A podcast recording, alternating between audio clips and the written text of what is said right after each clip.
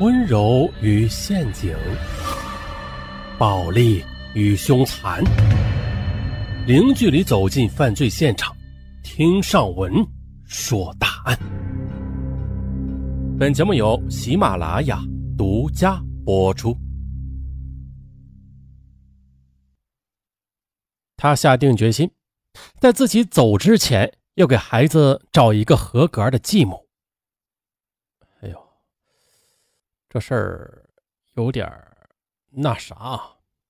那咱们从一则征婚广告，呃，征婚启事来说起。启事如下：本人现身患绝症，但生命即将结束的时刻，我想为我夫。宋宇征婚。宋宇三十岁，现在某国有大型企业从事宣传工作，月收入是四千元，人品忠厚老实，有一一岁多漂亮的女儿，诚征一位心地善良、年龄相仿的女性，地区收入不限，联系人姜丽。啊，就是这么一则征婚启事。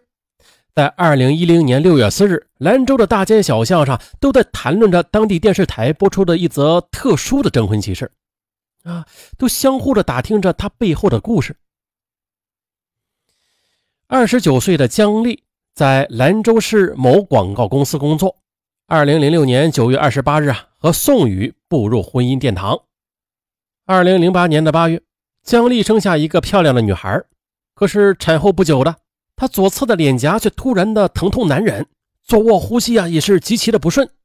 经检查确诊为肝癌，而且类似于他这样的患者啊，全国只有三例。天哪，这无疑是一个晴天霹雳啊！险些就把姜丽给击垮了。小丽，你别怕，有我呢。当姜丽万念俱灰的时候，丈夫紧紧地将她揽进怀里，之后他们便将孩子交由保姆照料。相互搀扶着，踏上了去西安求医治病的征途。在西安呢，两人一连走了五家医院。然而呢，医生们在看了 CT 片之后呢，都是一样的紧皱着眉头。不行的，你们来的太晚了，手术风险实在是太大。我劝你们还是回去吧。在西安医科大学附属医院，当面带遗憾的医生仍想把两人拒之门外的时候，宋宇扑通一声跪倒在地，泪流满面地说：“大夫，我求你了，我妻子现在病成这样，我宁愿以自己的生命来挽救她。”这一席话说的医生眼圈发红，破例的收下了姜丽。可是这病情仅仅的是得到了控制，很难看到根治的希望。姜丽的身子那是越来越弱，腰疼、恶心。头晕，没有食欲，体重从患病之前的六十公斤一直降到了四十公斤。妻子生病后，一家人的重担便全部的都落到了宋玉身上。他不仅没有半点抱怨，反而更加体贴妻子。每次呢，将药拿回来，但是又担心这药名被姜丽看到，嗯，不堪刺激，于是啊，他都是把说明书给取出来给撕掉的。每看到哪里有治癌症的医生和好的治疗方法的时候，他就会想尽一切办法与对方取得联系。为了不耽误工作，他经常的利用晚间去加班，然后腾出时间呢，利用白天来照顾妻子。他坚信，只要坚持下去，就有希望。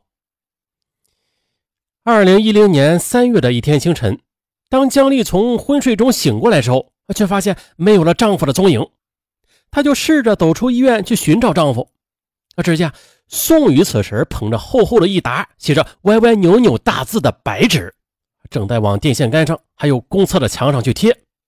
姜丽走近一看，只见上面赫然的写着“本人欲卖肾救妻”这样的醒目大字啊，瞬间的所有的心酸与苦楚，此时此刻的一下子都涌上心头。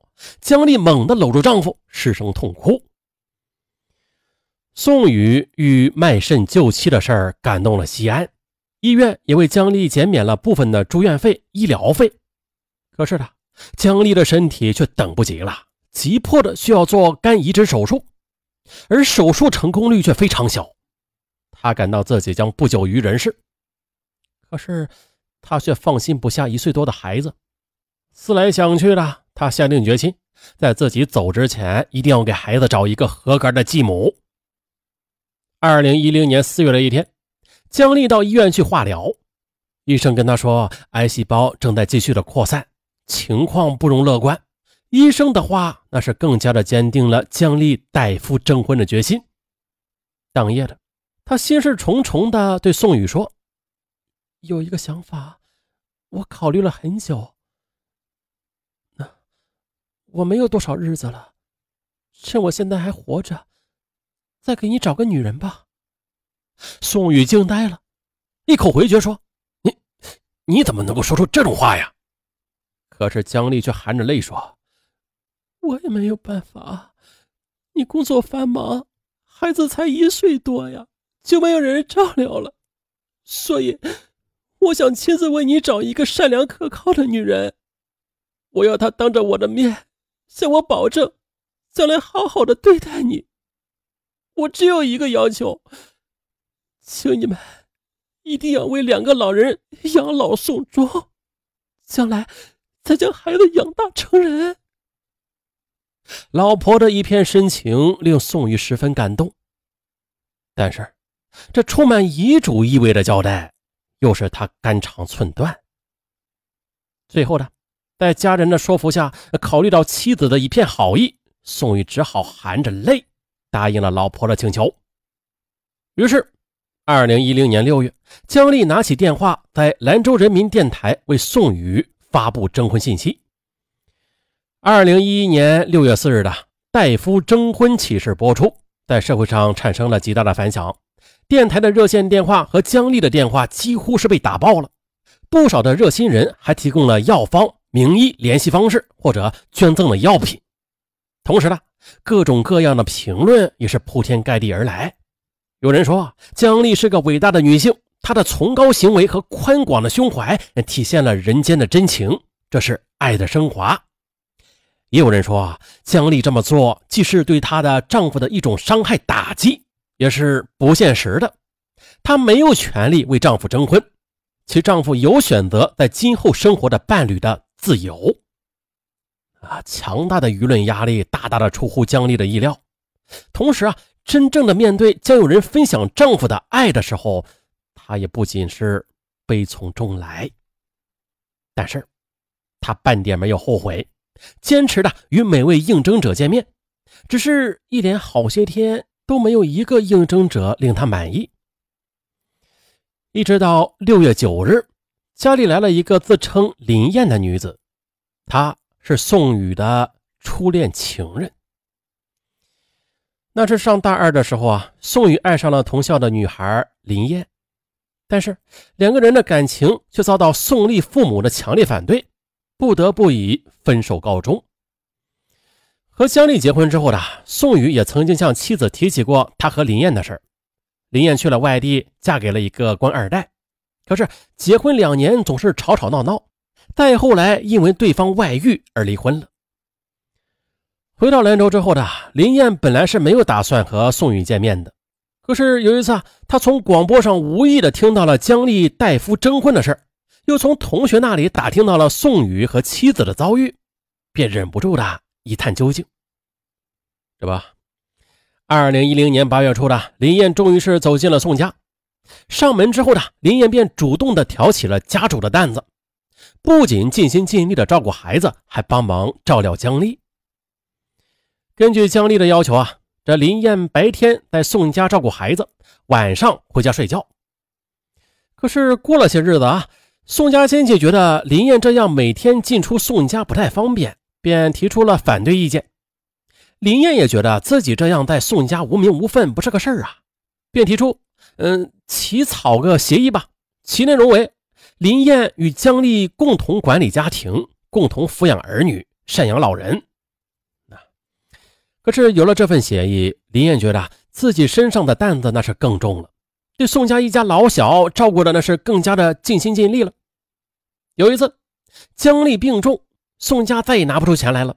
林燕得知，二话没说，马上拿出了九千元钱为姜丽看病，啊，解了宋家的燃眉之急。这丈夫宋宇十分感动，于是，在林燕再次上门照顾孩子的时候，他不仅留林燕吃饭，还留她睡在了宋家。姜丽夫妇住楼上，林燕就住楼下。然而啊，当林燕真正的吃住在宋家的时候，突然面对两个女人，这宋宇一时间就感到手足无措了。有时候吧，大家在一起吃饭，宋宇不知道该先给谁盛饭。林燕看出他的尴尬了。便明确的跟他说：“小丽姐是个病人，一切要以她为主。”林燕的大度让宋宇对她的好感那是更加的强烈了。哎呀，不过这二女一男同在一个屋檐之下，会有好结果吗？咱们拭目以待。